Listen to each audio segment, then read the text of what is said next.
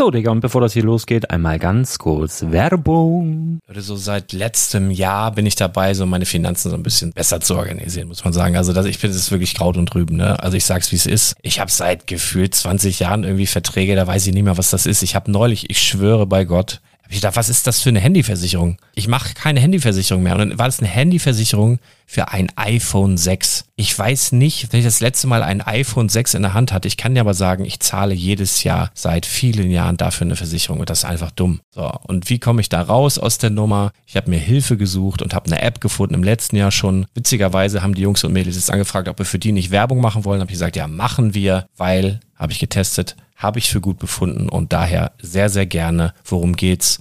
Finanzguru. Finanzguru ist erstmal eine kostenlose App. Die ist auch dauerhaft kostenlos. Es gibt dort so Plusfunktionen. Da kannst du dann für 2,99 Euro pro Monat das Ganze testen. Plusfunktionen sind zum Beispiel, also du hast so Features, kriegst so detaillierte Budgetanalysen, personalisierte Finanztipps, du behältst die Kontrolle über dein verfügbares Einkommen bis zum nächsten Gehaltseingang. Also das sieht in der Praxis so aus, du kannst deine ganzen Konten dort hinterlegen, es muss einmal so verknüpft werden, keine Ahnung, Sparkasse, Volksbank, du kannst aber sogar Kryptokonten hinterlegen, du kannst irgendwelche Aktien, falls du Aktiendepots hast, du kannst alles hinterlegen dort und diese App, gerade wenn es um so Sachen geht wie Gehalt oder so, macht auch so Forecasts so ein bisschen. Also die erinnert dich zum Beispiel auch dran, wenn jetzt eine neue Versicherung abbucht oder wenn die App denkt, dass da wieder was kommt, dann kannst du das überprüfen und wenn da irgendwas aufploppt, also bevor es abbucht und da irgendwas aufploppt und du sagst, ah, das wollte ich aber nicht oder das wollte ich schon lange kündigen, dann kannst du in der App per Fingertipp sozusagen rechtssicher sogar dort Verträge kündigen. Es geht alles mit diesem Plus-System. Du kriegst intelligente Budgetvorschläge, du kriegst tiefgehende Analysen, wenn du willst, über dein Kaufverhalten. Also ich will das nicht haben. Ich weiß, dass ich wahnsinnig bin und ja, du kannst dir da irgendwelche Finanzdaten per Excel auf dem PC ziehen und da weiterverwalten, wenn du willst. Ihr wisst, Excel ist für mich ein rotes Tuch, deswegen das mache ich nicht. Aber die App an sich ist wirklich cool, einfach zu handeln. Und ich war wirklich überrascht, dass du halt sogar Kryptokonten damit verbinden kannst. Das ist alles ziemlich nice. Wie funktioniert das? Du ja, lädst die App runter, halt im App Store oder im Google Play Store, wo auch immer, verknüpfst die mit den jeweiligen Konten, die du verwenden möchtest. Und hier beim Spielwareninvestor Podcast bekommst du jetzt mit dem Code Spielwaren Finanzguru Plus, also wenn du dieses Plus testen möchtest, die App an sich ist kostenlos, aber wenn du Finanzguru Plus mit diesen ganzen Features, die ich gerade aufgezählt habe, drei Monate lang kostenlos nutzen möchtest, gibst du den Code Spielwaren ein. Alles groß geschrieben, Code Spielwaren, drei Monate Finanzguru Plus kostenlos. Ansonsten, du kannst das auch so immer kostenlos testen, aber die Plus-Version eigentlich nur sieben Tage. In diesem Fall jetzt drei Monate. Dementsprechend nutzt das ruhig. Ich kann es empfehlen. Ich habe es benutzt. Coole App. Und ja, mir bleibt nur zu sagen, räum deine Finanzen auf, da hast du mehr Spaß, kannst du mehr Lego kaufen. Hau rein. Wenn du das Ganze nochmal nachlesen möchtest, findest du die ganzen Infos dazu und den Link. Und natürlich wie immer in den Show Notes. Das war's mit der Werbung. Herzlich willkommen zum Spielwareninvestor Podcast. Deutschlands Nummer 1 zum Thema Toy Invest. Spielen reale Rendite mit Lego und Co. Ja, hallo und schön, dass du wieder dabei bist. Mein Name ist Lars Konrad und ich bin der Spielwareninvestor. Mit der heutigen Episode startet so eine kleine Miniserie zum Thema Verkaufen. Das Thema Verkauf ist, glaube ich, das meist angefragte Thema per E-Mail. Also du kannst mir jederzeit eine E-Mail schreiben an legolas.spielwaren-investor.de, falls du das machen möchtest. Ich versuche zeitnah alles zu beantworten, was da reinkommt. Manchmal dauert es allerdings ein paar Tage. Also wie gesagt, das Thema Verkauf ist da das meist angefragte Thema und es ist auch das komplexeste. Ich schreibe simultan zu diesem Podcast und zu einer Akademie, die ich im Hintergrund aufbaue, auch ein Buch. Da wird das Ganze natürlich explizit richtig aufgearbeitet und ich merke beim Aufarbeiten und ich merke auch ähm, oder habe gemerkt in der Vorbereitung zu diesem Podcast, dass das Ganze ziemlich mh, mm, vielschichtig und ziemlich kompliziert ist. Ich versuche es aber in den drei folgenden Episoden, also in dieser und in den zwei nächsten Episoden, so einfach wie möglich zu halten, dass du ja so viel Nutzen wie möglich daraus ziehst und ähm, vorankommst, ohne auf jede Kleinigkeit achten zu müssen. Das sieht dann so aus, dass heute Part 1 ähm, ist und im Part 1 gehe ich darauf ein, wann kaufen, wo kaufen. Jetzt denkst du dir erstmal, hey, es soll um Verkaufen gehen. Warum kaufen? Weil kaufen das, ja, ich sag mal, das Größte oder das Wichtigste ist beim Verkauf. Also das größte Stück Kuchen, die größte Rendite holst du dir in diesem Geschäft, in diesem Business beim Einkauf. Deswegen muss ich da drauf eingehen, da komme ich nicht ähm, dran vorbei. Also wann kaufen, wo kaufen, zu welchem Preis und wann verkaufen und der richtige Zeitpunkt. So. Das ist also Part 1 und das hörst du in dieser Episode. Part 2 wird sein, wo verkaufen, wie verkaufen und Versand. Und Part 3 wird sein, so rechtliche Dinge und ein paar Dirty Tricks. Also lass dich überraschen. Das geht so die nächsten paar Tage, Wochen dann um das Thema Verkaufen. Zwischendurch immer mal ein paar aktuelle Themen im Podcast, das ist ganz klar, aber diese kleine Miniserie dreht sich jetzt ums Verkaufen.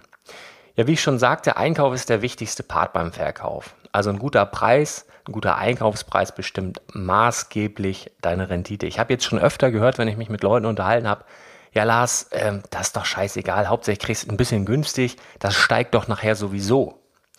Ja, ist richtig, in den meisten Fällen stimmt das auch, aber trotzdem, also mal ein ganz blödes Beispiel, du hast ein Set für 100 Euro und hast es bei Karstadt für 10% reduziert und denkst, Mensch, reduziert, geil, kaufe ich, gefällt mir, kaufe ich, 90 Euro. Und du bekommst es aber, wenn du ein bisschen gucken würdest oder dich bei meinem WhatsApp Newsflash angemeldet hättest beispielsweise, bekommst das Set woanders, meinetwegen für 40% reduziert. Also für 60 Euro. Ja, und dann so ein, zwei Jahre später beim Verkauf sieht es dann so aus, du verkaufst das beispielsweise für 120 Euro, also 20 Euro über unverbindlicher Preisempfehlung. Das ist noch sehr, sehr niedrig gerechnet. Kommt natürlich auch immer auf Set an.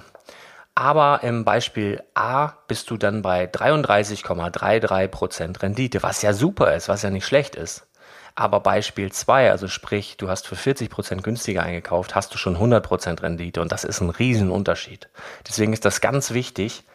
Der wichtigste Teil beim Verkauf ist der Einkauf. Ja. Also nochmal am besten meinen WhatsApp äh, Newsflash nutzen unter www.spielwaren-investor.de kannst dich dazu anmelden. Ähm, und ganz wichtig ist es auch beim Einkauf, dass du auf den Zustand der Verpackung achtest. Also da kommt es auch wieder auf die Sets an. Ähm, wenn du jetzt ein Star Wars UCS Set kaufst, am besten in der möglichst im allerbesten Zustand. Keine Kratzer, keine Knicke, keine Stresslinien, schon gar keine ähm, beschädigten äh, Siegel oder sowas. Da achten Sammler ganz verstärkt drauf. Das heißt, du bestellst beispielsweise bei Toys R Us ein großes Set, bekommst es, das ist aber leider unterwegs ein bisschen beschädigt, demoliert, eingeknickt worden, schickst zurück. Also wenn es so ein UCS-Set ist oder irgendwie sowas, schick es einfach zurück. Auch wenn es ein guter Preis war, du wirst dich ärgern. Wenn es sich allerdings um ein Set handelt, wie, sagen wir mal, irgendwas von Friends, irgendwie Jahrmarkt oder ein Reiterhof oder sowas, ähm, das ist eine andere Zielgruppe. Das sind meistens Muttis, die für ihre Töchter dann noch den Reiterhof kaufen wollen in zwei Jahren, wenn sie merken, oh, da gab es mal was. Und da ist es nicht ganz so schlimm, wenn da ein Knick in der Verpackung ist. Siegel sollten auch unversehrt sein, äh, aber da ist es nicht ganz so schlimm, wenn so ein paar Lagerspuren an der Verpackung sind. Die kannst du behalten. Also da muss man auch differenzieren. Wie gesagt, UCS-Sets oder so ganz teure äh, Sammelsets oder auch ähm, Häuser, sowas in der Art, immer im perfekten Zustand, sonst lieber zurückschicken. Ja, die Frage nach dem richtigen Zeitpunkt wann, wann ist der richtige Zeitpunkt, um zu kaufen? Wann lohnt sich ein Kauf? Wann ist denn jetzt? Wann, wann ist es ein guter Preisnachlass? Ähm, Preisnachlass? Als erstes solltest du mal darauf achten, wenn dir das Set persönlich selbst gut gefällt. Ja, dann ist die Wahrscheinlichkeit sehr groß, dass es Potenzial hat, auch andere liquide Erwachsene anzusprechen. Also das ist ja eine, ein wichtiger Aspekt, wenn du überlegst, ich möchte es ein paar Jahre weglegen und in ein paar Jahren soll das ein Erwachsener mit Geld kaufen ähm, da sprechen wir so von einem Lagerzeitraum zwei Jahre, drei Jahre, vier Jahre. Andere Dinge, wenn ich jetzt so an Lego Nexo Knights denke beispielsweise oder diese Buildable-Figuren, das ist ja ein noch längerer Zeitraum. Da spekuliert man ja darauf, dass die Kinder, die heutzutage damit spielen, das später als Erwachsene wieder, wieder haben wollen und sich in die Vitrine stellen. Da sprechen wir dann eher so von 10 bis 12 Jahren. Also da kommt es auch auf die verschiedenen Sets an. Aber du kannst dir so grob merken, ähm, bezüglich Preis, so kleine bis mittlere Sets. Also sagen wir mal von 10 bis 50, 55 Euro. Wenn die so, oder wir können auch bis 100 Euro sagen, also ja, bis 100, also sagen wir mal so 10 bis 100 Euro in dem Preisbereich, ähm, sind Preisnachlässe von 30 bis 40 Prozent schon gut. Also da kann man schon kaufen. Ja? Und bei großen Sets und UCS-Sets, also UCS sind so spezielle Sammler-Editionen, UCS steht für Ultimate Collector Series, gibt es meist nur bei Star Wars und ich meine, der Batman Tumbler ist das einzige Modell, was außerhalb der Star Wars-Linie als UCS-Modell rauskam, aber das ist jetzt hier ja gerade nicht wichtig. Bei so ganz großen Sachen ähm, ist ein Preisnachlass von 15 bis 20 Prozent schon okay. Dann kommt es aber darauf an, ähm, wann du das kaufst. Nochmal ganz kurz einen Schritt zurück. Ich sage ja immer, äh, wenn du ein Lego-Set siehst irgendwo zum Verkauf, was 50 Prozent günstiger ist als die unverbindliche Preisempfehlung, dann kannst du es blind kaufen. Weil das ist definitiv auch unter dem Einkaufspreis des Händlers garantiert. Ähm, und ich revidiere, oder ich habe das schon mal in einer Podcast-Folge revidiert. Also, du kannst jedes Lego-Set kaufen, was 50% reduziert ist im Vergleich zur unverbindlichen Preisempfehlung. Außer es ist ein Superhero Girls Set. also das ist, und ich bleibe auch dabei, das ist in meinen Augen die schlechteste, äh, schlechteste, schlechteste Toy-Line ähm, innerhalb dieser, dieser, dieser Lego-Geschichte. Ich sehe da auch, also ich persönlich, meine persönliche Meinung, sehe da auch keinen großen ähm, Preissteigerungshorizont. Also das ist einfach ich weiß nicht, was, was sie sich dabei gedacht haben. Der richtige Zeitpunkt. Auch ein ganz wichtiger Aspekt beim Kauf. Wann sollst du dir ein Set kaufen? Das wird ja eklatant durch den Lebenszyklus eines Sets mitbestimmt, also den Produktionszyklus und die Zeit, in der das Set zum Verkauf in den Regalen liegt. Denn du musst immer bedenken, warum, also haben ganz, ganz viele Spielwareninvestoren falsch gemacht, beispielsweise beim Simpsons Haus. Das muss ich immer wieder ähm, nennen, dieses Beispiel. Die standen teilweise Schlange, haben diese Simpsons Häuser gekauft und die waren auch ganz schnell ausverkauft, wurden aber natürlich immer nachproduziert.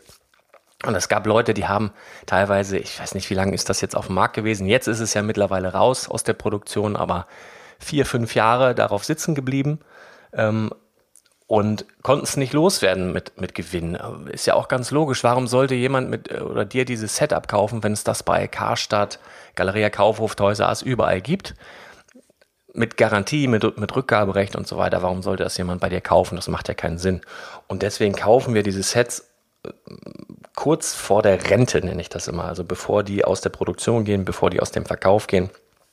Ähm, dann erreichen wir dadurch nämlich, dass wir möglichst kurz nur unser Kapital parken. Ja, also zumindest nicht unnötig lange.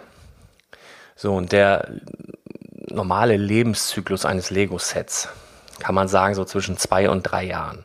Manche nur ein bis anderthalb Jahre oder auch mal ein halbes Jahr. Siehe diese Brickheads Zwischenserie, wo ja auch Captain Phasma dabei ist, der mittlerweile das Vierfache seines ähm, Verkaufspreises wert ist. Oder zum Beispiel auch Idea-Sets. Die sind meist so zwischen ein und anderthalb Jahre verfügbar, dann sind sie auch raus. Was auch ganz interessant ist bei Serien wie Batman the Movie. Das ist ja eine, eine Toyline, die sozusagen auf oder angelehnt an den Batman Movie rauskam. Der ist jetzt mittlerweile auch schon eine ganze Weile aus dem Kino raus. Und dann gab es so Wave 1, Wave 2, Wave 3 ist jetzt rausgekommen. Und da ist es ja so, dass du alle Spielzeuge der Wave 1 immer noch bekommst. Und auch alle Spielzeuge der Wave 2 bekommst du immer noch. Und da wird es dann ganz interessant, wenn es dann so in die letzte Wave geht, was jetzt der Fall ist. Batman The Movie Figuren werden rausgehen, weil erstmal ist der Film jetzt schon viel älter. Ähm, außer es kommt nochmal neu, aber dann wird es Batman, äh, Batman 2 Movie-Sets geben extra dafür. Also ist jetzt so die dritte Wave Batman-Movie-Figuren draußen. Und deswegen da auch mein Tipp, da möchte ich dir kurz ein aktuelles Beispiel geben, habe ich schon in einer anderen Podcast-Folge äh, genannt. Das ist das Set 70923. Das ist so ein Batman-Set mit einer Rakete. Und da sind zum einen, es ist ein geiles, geiler Bild, geiles Set, wunderbar. Dann sind da, glaube ich, muss ich jetzt lügen, vier oder fünf Batman-Minifiguren drin. Und zwar exklusive, die es so noch nicht gab. Es gibt ganz, ganz viele Minifigurensammler und es gibt ganz, ganz viele spezialisierte Minifigurensammler, die nur Batman-Minifiguren sammeln. Super geil, kannst du einzeln super verkaufen. Du kannst einzeln super diese Rakete verkaufen. Da sind teilweise auch bedruckte Teile äh, dabei. Wunderbares Set. Und weshalb komme ich darauf? Warum weise ich dich jetzt darauf hin? Weil das eine Wave 3 einer Serie ist. Das bedeutet, wenn jetzt Batman the Movie ähm, Artikel aus dem Programm gehen, ja, dann ist diese dritte Wave ja ziemlich kurz nur auf dem Markt gewesen. Und dementsprechend weniger wurde verkauft und dementsprechend größer ist dann die Chance, das nachher gewinnbringend wieder zu verkaufen. Das nur mal im Hinterkopf behalten. Oder bei anderen Sachen, das war die Wave 2, auch bei Batman, kommt mir sofort der Penguin Racer. Den gibt es hier in Deutschland witzigerweise immer nur bei Lego, im offiziellen Lego Store. Und sonst kriegst du den nur in UK, also in England bei Amazon, habe ich das Gefühl. Also nicht in äh, Frankreich, nicht in Deutschland, nirgendwo anders. Jedenfalls nicht reduziert. In Deutschland nur im Lego Store, immer zum Originalpreis und wenn du den mal reduziert kaufen möchtest, immer nur in UK. Die letzten anderthalb Jahre immer nur dort. Finde ich irgendwie merkwürdig. Der taucht auch in keinen Prospekten auf. Du siehst immer nur das grüne Fahrzeug, diesen Riddler Racer und dann ähm, diesen Lowrider vom Joker, aber nie diesen Penguin Racer. Und das ist natürlich auch was, wo du so, ähm, wenn du sowas, wenn dir sowas auffällt, ist übrigens das Set 70911 das natürlich dann auch eher ein Kaufkandidat, ja. Ja, also das dazu kurz abgeschweift. Ähm, es gibt aber auch Sets, die einen viel längeren Lebenszyklus haben und der aber so nicht vorhersehbar war. Also frag mal die Leute, die sich die Tower Bridge gekauft haben. Vor zwei Jahren, vor drei Jahren oder vor vier, fünf, sechs, sieben oder acht Jahren. Das Ding ist mittlerweile acht Jahre auf dem Markt. So, und jetzt stell dir vor, du hast 200, 220 Euro ausgegeben und das liegt jetzt acht Jahre brach. Das ist doch ärgerlich, oder? Im Übrigen, die Tower Bridge ist ziemlich nah an der Rente. Ich weiß, das erzählen einige selbsternannte Experten seit Jahren, aber mir kannst du glauben.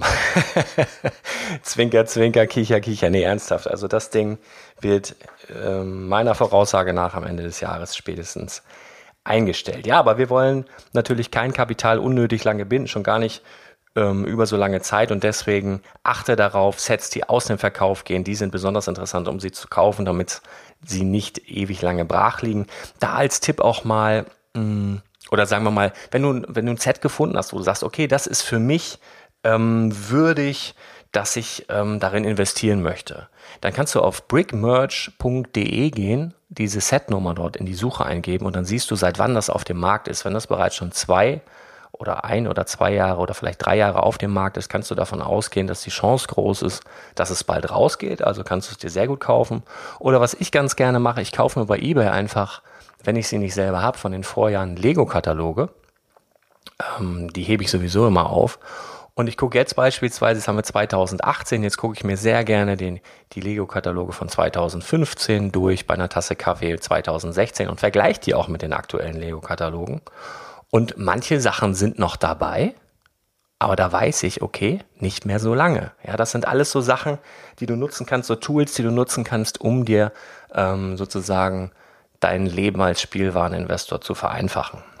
Also kannst natürlich auch meinen Podcast hören und ich verrate dir natürlich auch alles, was so dem Ende nahe ist, ja, der Rente nahe ist, aber wenn du dich da selber drum kümmern möchtest, das ist ja immer schöner, du gibst jemandem eine Angel, kann er selber Fisch fangen als wenn er immer darauf angewiesen ist, dass jemand Fisch liefert. Ja. Ein weiterer ganz interessanter Indikator, da kannst du auch brickmerch.de nutzen, ist die Anzahl der Shops, die das Set, was dich interessiert, noch gelistet haben. Also wenn das so dem Abverkauf nahe ist, dann sind das nur noch ganz wenige, eine Handvoll eins, zwei, drei vielleicht. Und wenn das Set noch richtig im Saft steht, also wenn die Läger noch voll sind, dann hast du da Händler, weiß ich nicht, 10, 15, 20 Stück, die dir dort angezeigt werden. Und wenn es zu dem Ende nahe geht, also wenn der eine Händler schon sein, sein Lager geräumt hat, der nächste, der nächste, das siehst du auch. Also die Anzahl der Shops, die dieses Set noch gelistet haben, kannst du dir auch anzeigen lassen über brickmerch.de. Also wirklich ein super Tool. Ja, und äh, wenn du damit der Preisentwicklung eines Sets zufrieden bist, das Potenzial ausgeschöpft siehst oder schlicht und einfach mal Geld brauchst, geht es an den Verkauf im eigentlichen Sinn. Preisentwicklung der meisten Sets, by the way, auch brickmerch.de. Hey, ich werde hier nicht bezahlt, ich mache aber richtig Werbung für die Jungs heute. Ähm, aber es ist wirklich eine coole Seite, geile, geile Tools ähm, die Preisentwicklung von Sets. Du gibst eine Setnummer ein und siehst dann auch die Preisentwicklung total schön grafisch aufgearbeitet. Total cool. Ja, zum eigentlichen Verkauf. Also ich bekomme oft die Frage gestellt, wann ist der richtige Zeitpunkt für einen Verkauf? Gute Frage. Es kommt darauf an. Also, ich möchte mal ein aktuelles Beispiel nennen, was du sicherlich gut nachvollziehen kannst, ist der Millennium Falcon. Der war, sagen wir mal, zehn Jahre oder knapp zehn Jahre ein sehr gutes Anlageobjekt, ist super im Preis gestiegen, war auch sehr preisstabil. Nur wenn du dann ähm, nicht so ein bisschen das Ohr, sagen wir mal, weiß ich nicht, über meinen Podcast oder über, über, über Eigeninitiative an der Ader Lego hast, dann verpasst du unter Umständen ja Gerüchte, Ankündigungen, dass dieses Set nochmal neu aufgelegt wird. Und dann guckst du wie ein kackender Fuchs, wenn dein Set plötzlich nicht mehr 5000 wert ist, nicht mehr 3000, sondern vielleicht noch 1200 oder so. Also da musst du natürlich abwägen, immer so ein bisschen, immer so ein bisschen den Markt im Auge behalten und den richtigen Zeitpunkt nicht zu verpassen. Und dann, also dann sollst du natürlich verkaufen, wenn du das als Investition hast und nicht als Sammler, bevor das neue Modell auf den Markt kommt. Du hast Touch Mahal, auch ein super Beispiel. Ja, das, das ging auch für 2000, zweieinhalbtausend weg, bis du es natürlich jetzt wieder fast eins zu eins sogar ähm, für 300 äh, gut bekommst. Ne? Das ist natürlich super ärgerlich dann für denjenigen, der verpasst hat, es rechtzeitig zu verkaufen und abzustoßen.